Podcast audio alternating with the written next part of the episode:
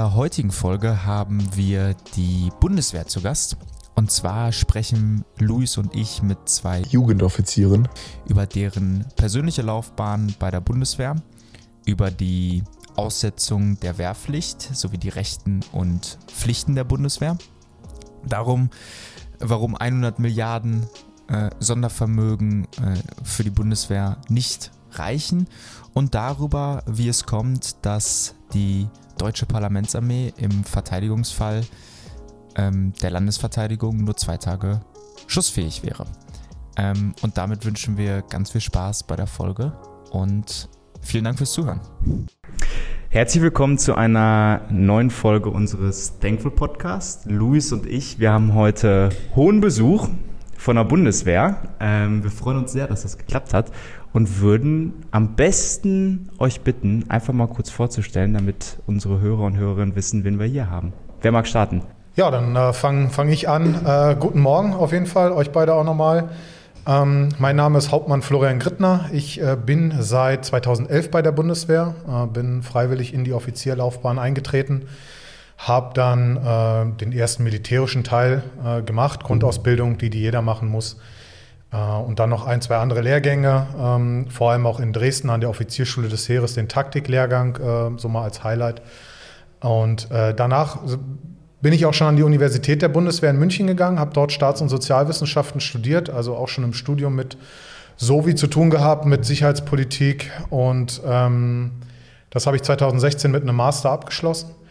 Und danach bin ich äh, nach Munster, das liegt in der schönen Lüneburger Heide, äh, so beim Heidepark äh, ungefähr, so auf der, anderen, an, auf der anderen Autobahnseite vom Heidepark ähm, ist äh, ein sehr großer Heeresstandort ja. in Munster.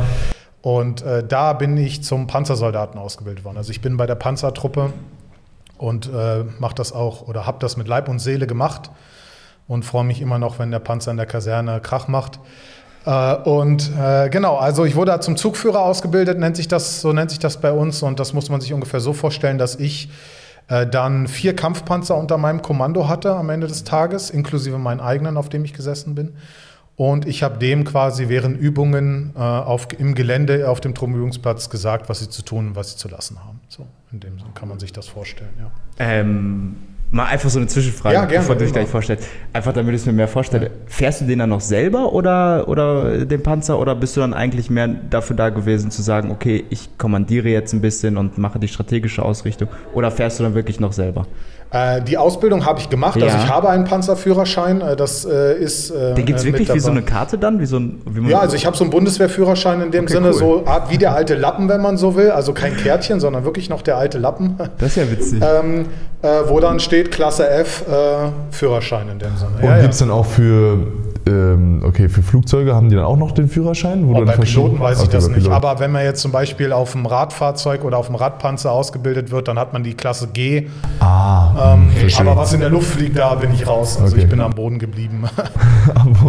Und die, du hast gesagt kurz, das Highlight, das war in Dresden so ein Taktiklehrgang. Wie muss ich mir das vorstellen? Damals für mich als kleiner äh, Anfänger in dem Sinne. Also da hat man wirklich schon auf ganz großer Ebene gelernt, äh, auf der Karte natürlich nur in der Theorie die Truppen zu verschieben und das Gefecht zu führen. Ja, also ähm, sehr theorielastig. Also, und danach, nach dem Studium, ging es halt endlich mal irgendwie in die Praxis. Und auf deine Frage zurückzukommen, äh, nein, also die, die, der Kampfpanzer hat eine Besatzung von vier Soldaten. Ja. Äh, das ist einmal der Kraftfahrer, das ist der Richtschütze, also der, der quasi zielt und, und die Kanone schießt. abfeuert. Ja.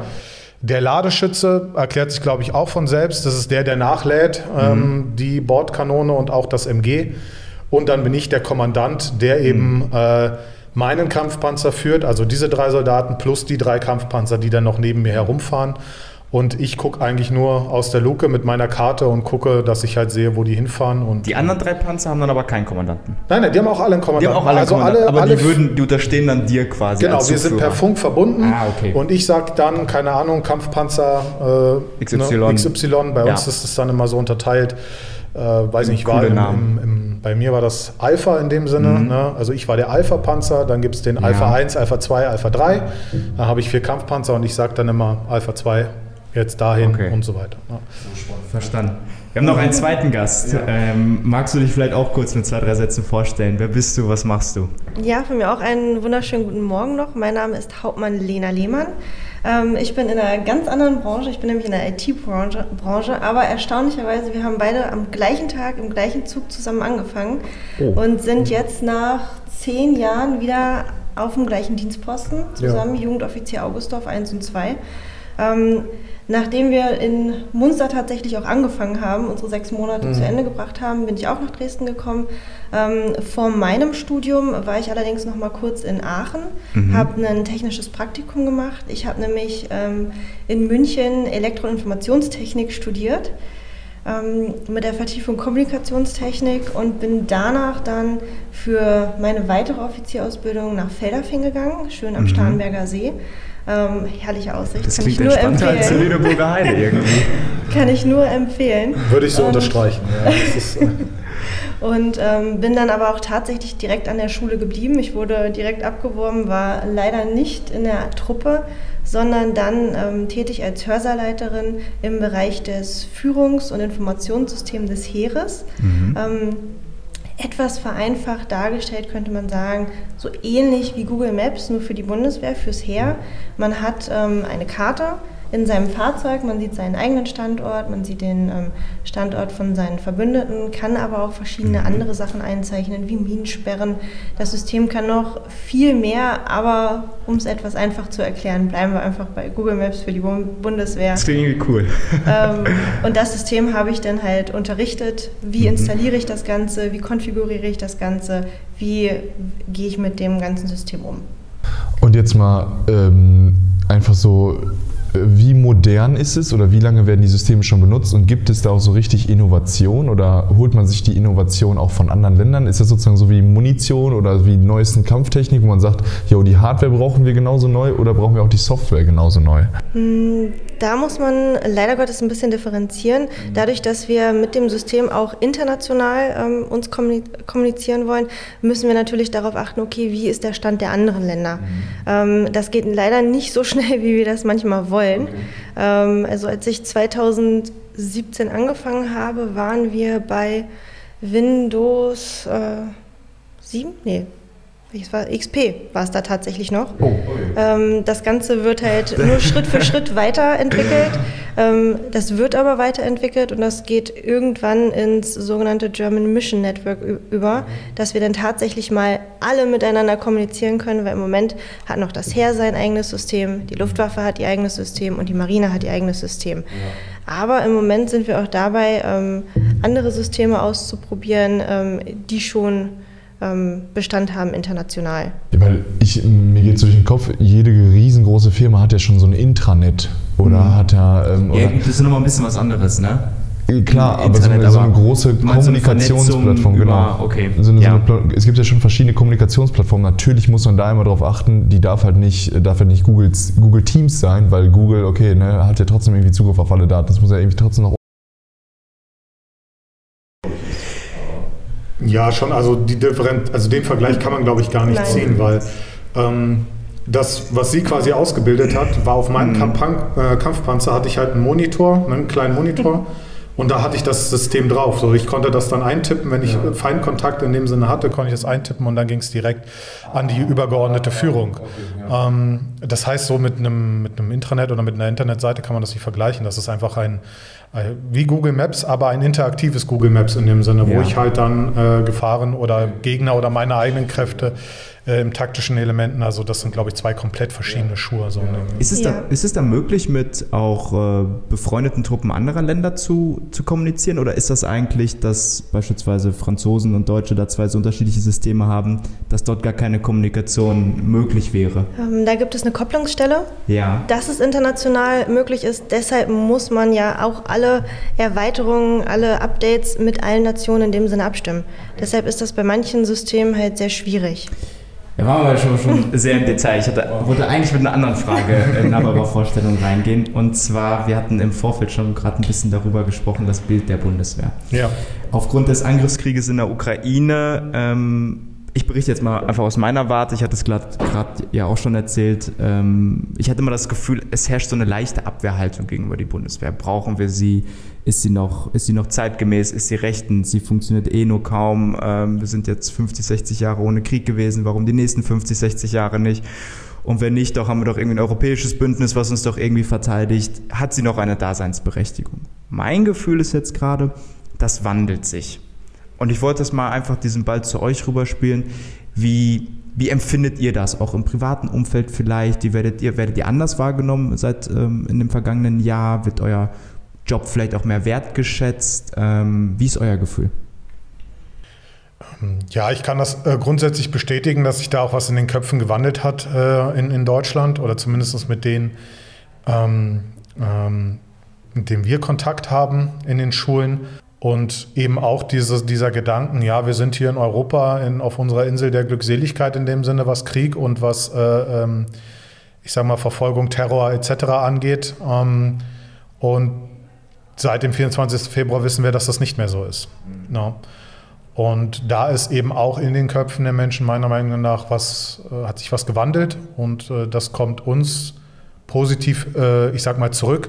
Dieses Art Aufwachen, wenn man das so nennen möchte, wo wir jetzt wesentlich ähm, mehr auch, äh, ich würde nicht sagen beliebter sind, aber wir sind interessiert oder inter interessanter geworden, um sich überhaupt mal wieder mit diesem Thema zu beschäftigen, um mal wieder up-to-date zu kommen, was ist eigentlich äh, mit der Bundeswehr so passiert. Weil da bin ich der Meinung, da war halt in den letzten zehn Jahren, sie, sie ist halt da. Wenig. Mhm.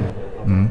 Hat sich das auch vielleicht irgendwie schon an, an ähm an Interesse von jungen Leuten irgendwie wiedergespiegelt, dass sich mehr Leute jetzt nach der Schule zum Schulausstieg auch sagen, okay, das lässt sich irgendwie auch in neuen Bewerberzahlen oder anderen Bewerberzahlen niederspiegeln. Also dass auch, dass auch Nachwuchs reinkommt oder, oder ist es eher so ein bisschen, ähm, naja, das spiegelt sich erst eher so aus eurem privaten Umfeld wieder, dass da ein bisschen freundlicher gesprochen wird?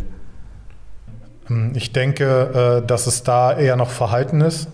Ähm, und äh, wir können da eigentlich nur von dem berichten, was wir im Privaten erleben und was wir halt in den Schulen in unserer Arbeit als Jugendoffiziere eben äh, erfahren. Und äh, da ist das Interesse der Schülerinnen und Schüler auf jeden Fall gewachsen. Nicht nur an der Bundeswehr, sondern in Verbindung auch mit dem Interesse an internationaler Sicherheitspolitik.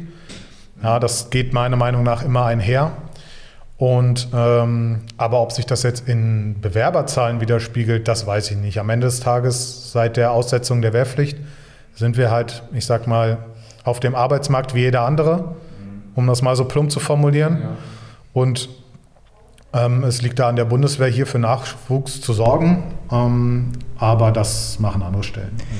Hat sich seit dem 24. Februar bei euch in eurem Arbeitsalltag was geändert?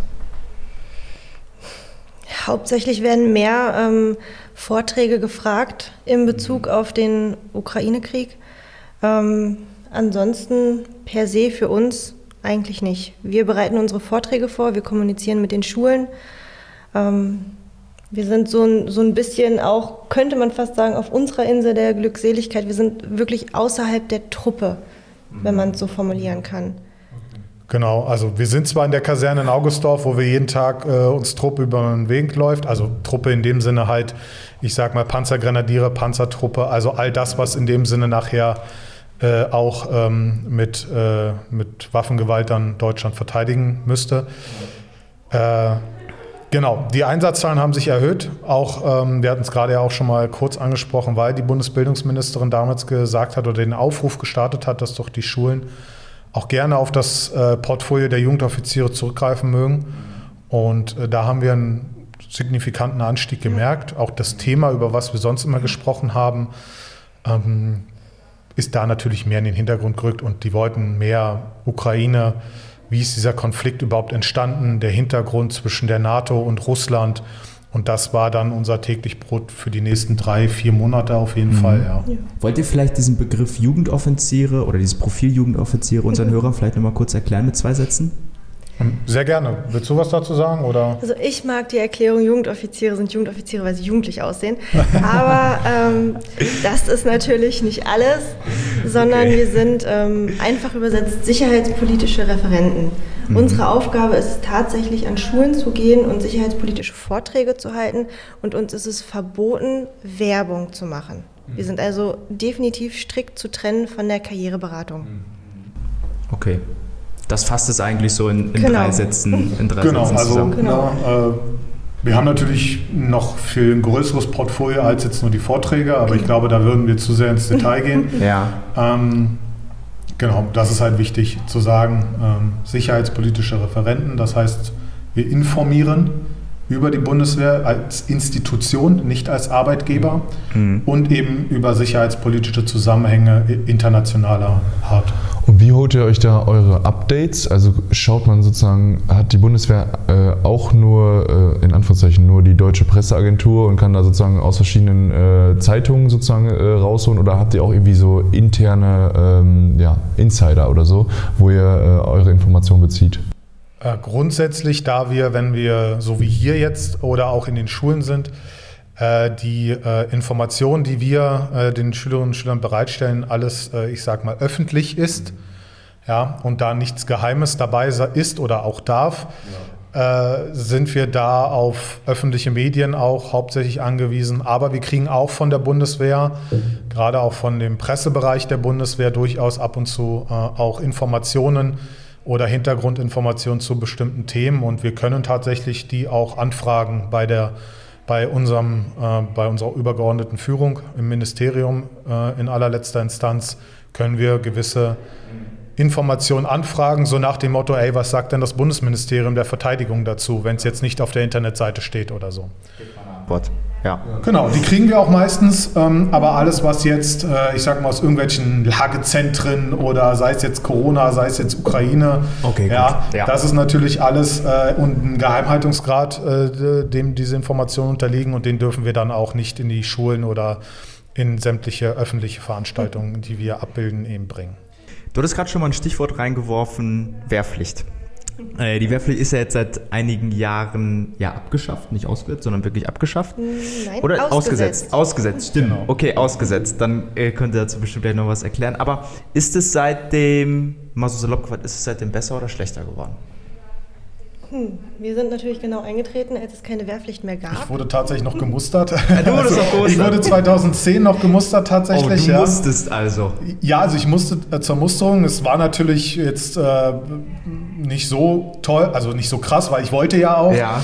Ähm, aber ich wurde tatsächlich noch gemustert und dann, ich glaube, ein, zwei Monate später ist dann dieses, diese Aussetzung in Kraft getreten. Also ähm, das heißt, so ein Vorherbild können wir nur aus Erzählungen von älteren Kameraden geben. Äh, und ähm, ja, es ist schwierig. Also ne, getreu dem Motto, früher war alles besser, äh, ist das halt immer schwierig einzuordnen. Ähm, deswegen ist, ist, ist das schwierig. Wir haben die Bundeswehr halt nur als Freiwilligenarmee erlebt. Ja. Und ähm, natürlich gibt es Stellschrauben, die man besser machen kann, besser machen sollte, die man besser Zum hätte Beispiel? machen müssen. Naja, Aussetzung der Wehrpflicht heißt ja, Ja. in dem Sinne, was ich eben gerade schon gesagt habe, wir kommen auf den Arbeitsmarkt Und konkurriert mit und jedem konkurrieren mit jedem anderen Unternehmen. So. Und äh, da unser Beruf mit gewissen Pflichten auch verbunden ist, beziehungsweise un- das Soldatensein an sich mit gewissen Pflichten verbunden ist, ja, um mal ein paar zu nennen, äh, Grundrechtseinschränkungen auf jeden Fall, ne, nicht, nicht Absprechung, sondern Einschränkung.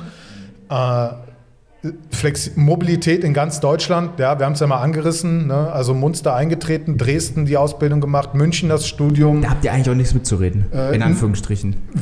Wenig, Nein. wenig. Wenn es laufbahnrelevant ist, ja, wenn ich es machen muss, um die Laufbahn eben zu absolvieren, wie bei uns die Offizierlaufbahn, keine Chance. Die Uni ist nun mal in München oder in Hamburg.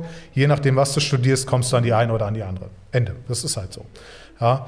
Äh, Und erst nachher, wenn du wirklich ähm, dann eingesetzt wirst, als wenn die, wenn die Ausbildung abgeschlossen ist, hast du ein gewisses Mitspracherecht. Äh, Es kommt auch immer darauf an, möchte ich Berufssoldat werden oder nicht. Ja, dann sollte ich da vielleicht etwas mehr flexibler sein. Äh, wenn ich aber eine genaue Vorstellung habe, um das auch mit meinem Privatleben zu vereinbaren, dann kann ich da schon durchaus meine Wünsche angeben. So ist es nicht. Äh, aber all das, was der Soldatenberuf mit sich bringt, das sind natürlich auch hohe Hürden, die man persönlich eben auch mitbringen muss, dass man diese Hürden in Kauf nehmen möchte. Und äh, da ist meiner Meinung nach ähm, mit der Aussetzung der Wehrpflicht eine, eine Lücke entstanden, die nicht gefüllt wurde, wo eben dann auch, ich sag mal, von jetzt auf gleich, ich sag mal, mit Aussetzung der Wehrpflicht gleich dieser Schalter umgelegt wurde, okay, wir sind eine freiwillige Armee, die rennen uns nicht die Tür ein. Ja, wir müssen jetzt aktiv auch dafür werben und auch weiter und vor allem noch detaillierter erklären, was die Bundeswehr macht, wie sie aufgestellt ist, warum sie Dinge tut, wie sie tut, weil wir eben nicht mehr die Masse an Personal haben, die, ich sag mal, drei, sechs Monate bei uns sind und dann wieder ins Zivilleben gehen, die diese Message tragen können. Ja, und da wurde meiner Meinung nach eine sehr große Chance vertan und deshalb äh, würde ich auch sagen, dass wir ähm, diese Personal oder diese angespannte Personalsituation, die wir haben, schon seit Tag 1 haben, seit es die Wehrpflicht nicht mehr gibt. Okay, aber andererseits war es ja auch so, dass man ja auch argumentiert hat, naja, wir brauchen diese Masse an Soldaten gar nicht. Es gab keinen Verteidigungsfall, es gab keinen Angriffsfall. Ähm, wofür brauchen wir so eine Menge Soldaten? Mittlerweile ändert sich das ja wieder. Ändert sich das ja wieder. Insofern die Argumentation damals ähm, war im gewissen Züge schon, schon plausibel. Ist es ja auch aktuell oder müsste man deiner Meinung nach sagen, eigentlich jetzt sollten wir im Zuge, dass wir aufwachen und ähm, dass es wieder Kriege in Europa gibt, äh, die Wehrpflicht wieder einsetzen? Möchtest du? Soll ich? Ja, gerne. Okay. ähm, Wehrpflicht wieder einsetzen. Das geht nicht so einfach, wie man das gerne möchte, weil die letzten, ja, mittlerweile über elf Jahre sind wieder viele Einsparungen gewesen, es sind Kasernen zugemacht worden. Ähm, viele Ausbilder sind mittlerweile älter, in Rente, Pension. Ähm, das heißt, wir haben einen Mangel an Kasernen, die geschlossen wurden. Wir haben überhaupt gar nicht die Möglichkeit, so viele ähm, junge Soldaten dann unterzubringen, mhm. ganz zu schweigen davon, sie überhaupt auszubilden, weil wir gar nicht so viele Ausbilder haben. Ähm, das ist erstmal ein Problem. Und ein Punkt, den hast du auf jeden Fall richtig angesprochen, es wurde von jetzt auf gleich ein Schalter umgelegt. Ähm, diejenigen, die vielleicht vorher noch nicht wussten, was mache ich vielleicht, haben in die Bundeswehr reingeschnuppert und sich gedacht, okay, es ist vielleicht was für mich. Das heißt, da sind ganz viele die eventuell gesagt haben, ja, okay, mache ich, sind da, hatten gar nicht die Chance, das zu sagen. Zu probieren, es ist ja, ist ja wie so eine Art längeres, längeres Praktikum klingt blöd, aber ich schaue ja. mal rein und vielleicht macht es mir ja Spaß und ich wusste das vorher gar nicht oder genau. es ist ein Job, der für mich in Frage kommt, das fällt weg. Okay. Genau, genau. Und ein Punkt, ähm, ich weiß, äh, es ist meine Vergangenheit, ich komme ursprünglich aus dem Rettungsdienst, ja. muss ich noch dazu sagen, mit Aussetzung der Wehrpflicht ist auch äh, der Zivildienst weggefallen. Das heißt, Stimmt, okay. ganz viele im Altenheim, Rettungsdienst, alles weg. Genau, da, da habe ich auch gedacht, sehr, sehr viele Pfleger, die Pfleger geworden sind, haben gesagt, okay, hätte ich nicht dieses, diesen Zivildienst gehabt, mhm. hätte ich gar nicht gedacht, dass das ein Beruf für mich wäre. Und so wahrscheinlich ist es halt auch so in der, äh, in der Bundeswehr. Ich selbst hätte halt jetzt einfach äh, von mir aus gedacht, wenn man jetzt sozusagen weniger Personal hat, aber das Personal möchte wirklich zur Bundeswehr, dann ist es vielleicht ein bisschen gewillter und enthusiastischer, weil oftmals war ja auch immer so Wehrpflicht oder Musterung, da hat man sich dann irgendwie ein Knieproblem aufschreiben lassen oder irgendwie sowas und dann wurde man, also es war ja auch immer nicht so gewollt. Das ist halt auch mal so ein Ding, wo ich sage, okay, diese Pflicht, ähm, ja auch so eine Zivildienstpflicht ist vielleicht auch nicht optimal, aber andererseits ähm, tut es unserem Land ja wirklich gut und es wird ja jetzt auch gerade diskutiert, ähm, auch vor allem ähm, ja, über Richard David Precht habe ich das gehört, dieses, ähm, äh, dass man ein Jahr oder ein halbes Jahr nach der Schule macht und ein halbes Jahr vor dem Renteneintritt nochmal sozusagen irgendwas ähm, ja, Ziviles macht oder halt äh, auch Bundeswehr macht, um sozusagen da auch wieder so eine Lücke zu schließen und vor allem auch eine Lücke in diesem ganzen ja, Pflege, in den ganzen Pflege ähm, aber um die Frage äh, nochmal konkret mit Ja oder Nein zu beantworten, bei dir hört es sich schon so ein, Wehrpflicht einsetzen? Ja, eigentlich, eigentlich bräuchten wir das schon. Mm, ich sehe, ich sehe viele Chancen, mhm. ähm, aber wenn, dann wäre ich persönlich ja. ähm, für eine allgemeine Wehrpflicht Männlein wie Weiblein. Okay. Wenn man jetzt ganz okay. Männlein, die Weiblein, divers, ja. egal wer. Ähm, also alle, jeder eigentlich. Genau. Äh, habt ihr das Gefühl, dass mit der, mit der Wehrpflicht auch so eine Art ähm, Grunddisziplin junger Leute mit einhergegangen ist? Ein, ein Grundrespekt gegenüber auch anderen Menschen? Äh, warum frage ich das so blöd? Ich hatte in der Uni immer so, so drei, vier Kollegen, da, da hat dann ein Kumpel gesagt, der tatsächlich bei der Bundeswehr war, die waren immer so ein bisschen, die waren ein bisschen frecher auch gegenüber Professoren und haben, haben sich so ein bisschen aufgespielt mit 19, 20 Jahren. Da meinte der immer, ey, dem hätte mal so ein Jahr Bundeswehr richtig gut getan. Ist das wirklich so, dass die Leute aus so einer Wehrpflicht rausgekommen sind, auch wenn sie nicht beim, bei der Bundeswehr geblieben sind und waren so ein bisschen, bisschen grunddisziplinierter, ja, ein bisschen ge geerdeter? Ist das wirklich so oder ist das eigentlich so eine Art Vorurteil? Boah, das ist echt schwierig zu beantworten. Ähm, mir fehlen da tatsächlich die Vergleichsgruppe in dem Sinne, weil äh, ich kenn, kann ja, kenne ja nur Bundeswehr in dem ja, Sinne, auch im okay. Studium, das waren ja alles Soldaten. Ne? Ähm, es waren zwar zivile Professoren und es war eine zivile Fakultät, wenn man das so möchte. Ähm, aber um das vielleicht allgemeiner zu fassen, äh, so von dem, was ich jetzt merke, und wir sind ja jetzt auch die wenigen mit unserem Dienstposten in der Bundeswehr, die auch vermehrt mit, äh, mit zivilen ähm, Personen zu tun haben. Mhm. Ähm, man merkt schon so ein bisschen, zumindest was das, äh, Organisat den organisatorischen Skill angeht, wenn ich das mal so, so nennen will, äh, man merkt da schon Unterschiede. Okay. Ja, äh, dass es in der Bundeswehr durchaus äh, einfacher ist, in dem Sinne, wenn ich sage, ja, komm, okay, ne, bis dann kommt das und das, so das ist halt schwierig, da dem Zivilisten dann äh, so die Zeiten, Daten ja. auf die Brust zu setzen und äh, dann sag jetzt mach das so, wie ich das will. Äh, aber grundsätzlich würde ich das nicht so pauschal sagen. Mhm. Ne, es gibt bestimmt auch Leute, die waren in der Bundeswehr, die haben es gehasst und äh, waren froh, dass sie wieder draußen waren. Waren froh, dass sie wieder draußen sind. Denen hat das gar nichts gebracht. Ja. Ähm, weder vielleicht in der Disziplin noch in ihrem Auftreten noch in ihrem Mindset. Mhm. Und andere, die waren in der Bundeswehr, weil sie mussten, sie haben es ertragen, aber sie haben was mitgenommen. So, ich, ich finde, mhm. das kann man nicht pauschalisiert sagen, ob das jetzt, ich sag mal, ein gutes Outcome, einen guten Outcome hatte, dann nach der Bundeswehr da irgendwie, ich sag mal, schneidiger drauf zu sein, was mhm. Organisation, Selbstdisziplin okay. etc. angeht. Ne? Okay. Ähm, Hätte mir ganz gut getan, glaube ich. Ja, ich wollte gerade sagen, Luis, ey, deine Pünktlichkeit ist, ähm, ich glaube, der Bundeswehr muss man recht pünktlich sein. Ja, äh, ich glaube, das, das, das hätte, dir, hätte ja, dir, gut ja. getan. Ich arbeite dran. Äh, Lena, du hattest es gerade schon angesprochen. Ähm, selbst wenn wir die Wehrpflicht wieder einführen würden, es besteht doch irgendwo Investitionsstau. Es gibt nicht das richtige Personal, um die jungen Leute auszubilden. Die Kasernen äh, wurden teilweise geschlossen, da müssten neue wieder ähm, aufgemacht werden, gebaut werden. Jetzt fließen ja zusätzliche 100 Milliarden ähm, in die Bundeswehr. Ihr schmunzelt schon. Ähm, kommt das an oder ist das eigentlich nur ein Tropfen auf dem heißen Stein? Oh. Ist das genug? Ist das genug? Ist das zu viel? Ähm, wie, wie, wie bewerten man, wir das? Also das ist halt schwierig, so eine Summe an, an ob es genug oder es zu ja. wenig ist, festzumachen. Ne? Was ich da halt immer gerne sage, auch äh, in den Vorträgen, das ist, und was man auch in den Medien fälschlicherweise Meinung, meiner Meinung nach manchmal hört, es geht hier nicht um eine Aufrüstung der Bundeswehr, sondern es geht grundsätzlich erst einmal um eine Ausrüstung der Bundeswehr. Das heißt, das, was man eigentlich auf dem Papier im Soll äh, haben müsste, das erstmal von dem Ist-Stand auf einen vernünftigen Sollstand zu bringen. Dafür, meiner Meinung nach, sind diese 100 Milliarden da. Äh, und da besteht natürlich massivst Nachholbedarf. Mhm. Und ähm, ja, wie viel kommt da an? Also 100 Milliarden. Das ist natürlich eine tolle Summe, ne? die lässt sich so schnell über die Lippen bringen, ja, die klingt auch äh, richtig gut. Um, um mal kurz einen Vergleich zu bringen, der Etat liegt bei ungefähr 53, 54 Milliarden? 50,1. 50,1, also um die 50. Also wir reden von einem knappen dreifachen ja, doppelten, doppelten, äh, genau, doppelten genau. Äh, Jahresetat. Genau. Okay.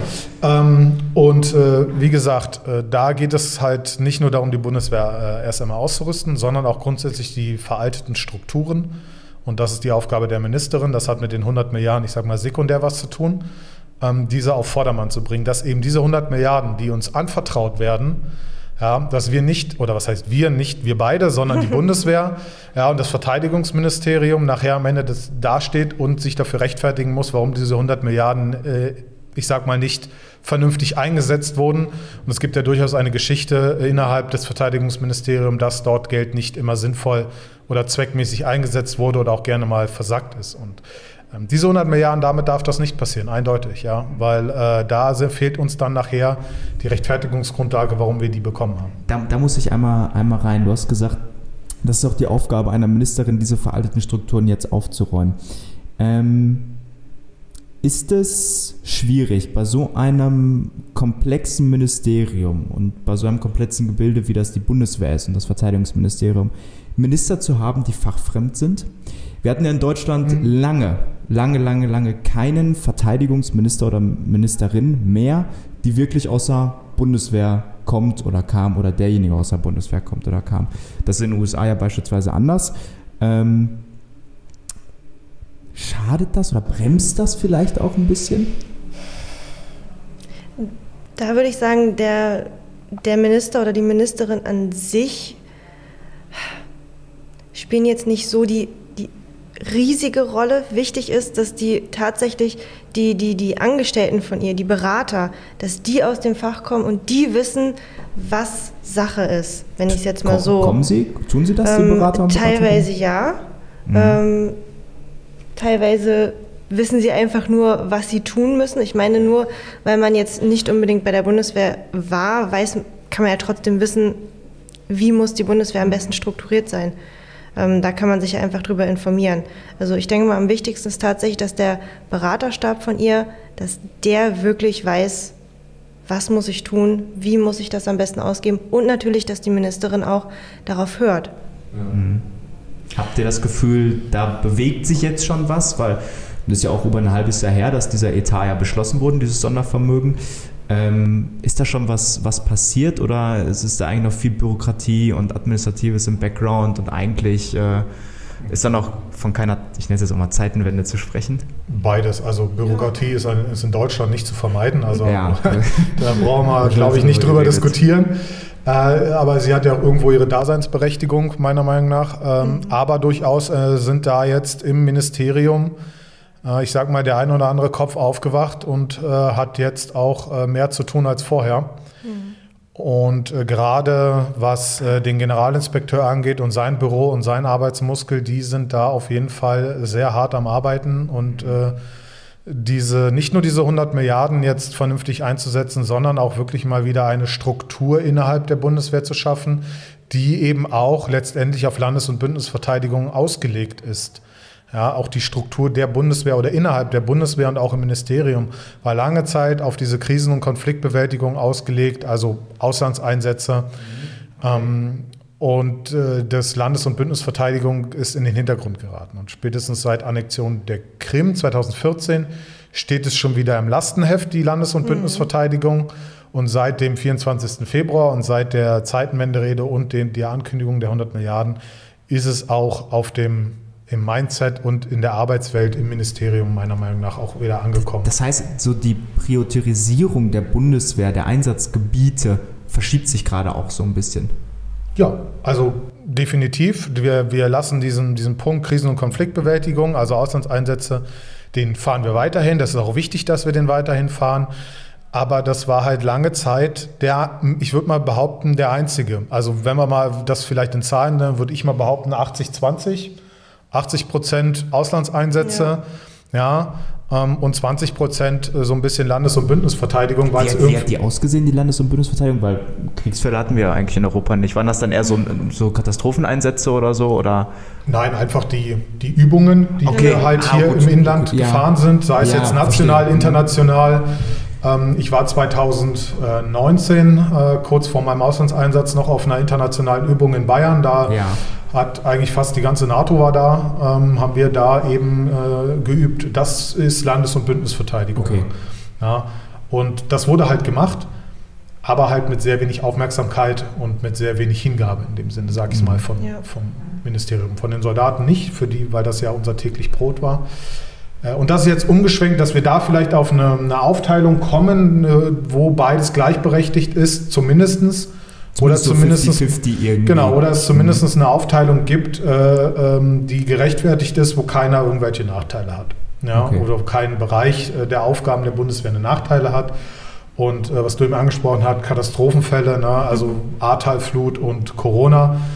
Ähm, das klingt vielleicht hart, aber das ist nicht unser Kernauftrag. Wir sind da natürlich, wenn wir angefordert werden, immer sofort äh, an erster Stelle und auch die ersten teilweise, die da reingehen.